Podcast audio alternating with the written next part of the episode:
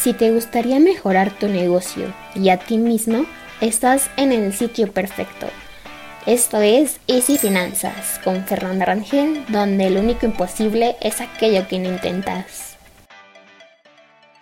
Hola amigos, bienvenidos al quinto episodio de este podcast Easy Finanzas con Fernanda Rangel. Espero que se encuentren genial. Al momento de emprender debemos de tomar en cuenta el pago de impuestos. Pero, ¿sabes lo que es un impuesto? ¿Te has preguntado el porqué de los impuestos? Es muy probable que en varias ocasiones te hayas hecho alguna de estas preguntas y, a pesar de no saber la respuesta correcta, te haya bastado el hecho de saber que existen y que estás obligado a pagarlos. Sin embargo, es tiempo de que tu inquietud al igual que todas tus dudas sean resueltas. La obligación de contribuir a los gastos del país mediante el pago de impuestos tiene su origen en la fracción cuarta del artículo 31 de la Constitución Política de los Estados Unidos Mexicanos, en la cual señala como una de las obligaciones de los mexicanos el contribuir para los gastos públicos, así de la federación como del estado y municipio en el que residan, de la manera proporcional y equitativa que dispongan las leyes. Y ojo aquí, proporcional y equitativa.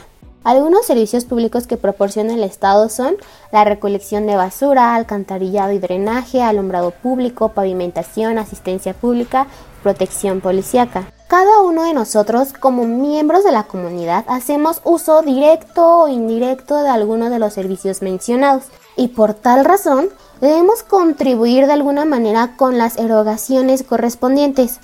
De ahí se desprende el concepto de Impuesto.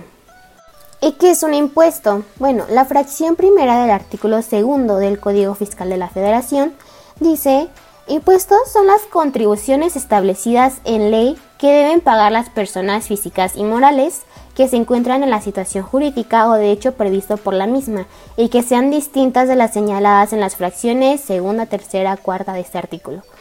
Es decir, los impuestos tienen como finalidad cubrir el costo de los servicios públicos que el Estado presta en beneficio de los individuos. Ahora, retomemos los conceptos proporcionalidad y equidad que había mencionado antes, que se nos aplican querámoslo o no cuando como personas físicas o morales percibimos algún ingreso grabable. El término proporcionalidad significa que los sujetos obligados al pago de impuestos deben contribuir en función de sus respectivas capacidades económicas y en la medida de los rendimientos, utilidades e ingresos percibidos. Por ello, quien percibe mayores ingresos deberá pagar más impuestos que otra persona que gana menos.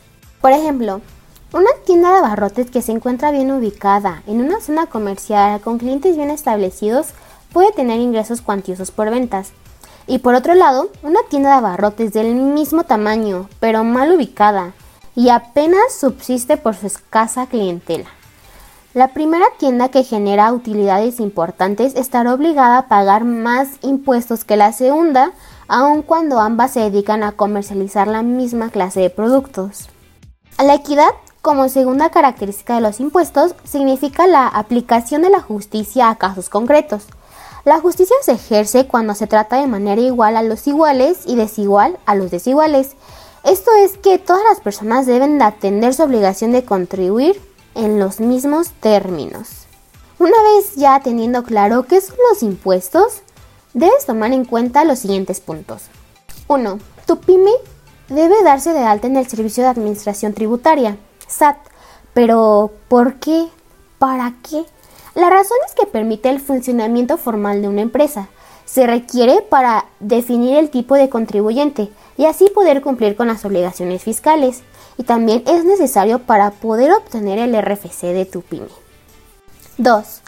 Debes identificar el régimen bajo el cual está constituida tu pyme. 3. Los tipos de impuestos que se deben pagar son impuesto al valor agregado, IVA, impuesto sobre la renta, ISR, y el impuesto sobre producción y servicios, IEPS. 4. Solicitar un permiso a la alcaldía, en el caso para la apertura del establecimiento o del local. Es muy beneficioso que las pymes paguen con los diferentes impuestos que les correspondan durante el año. Cumplir las obligaciones fiscales es clave para el crecimiento de cualquier negocio.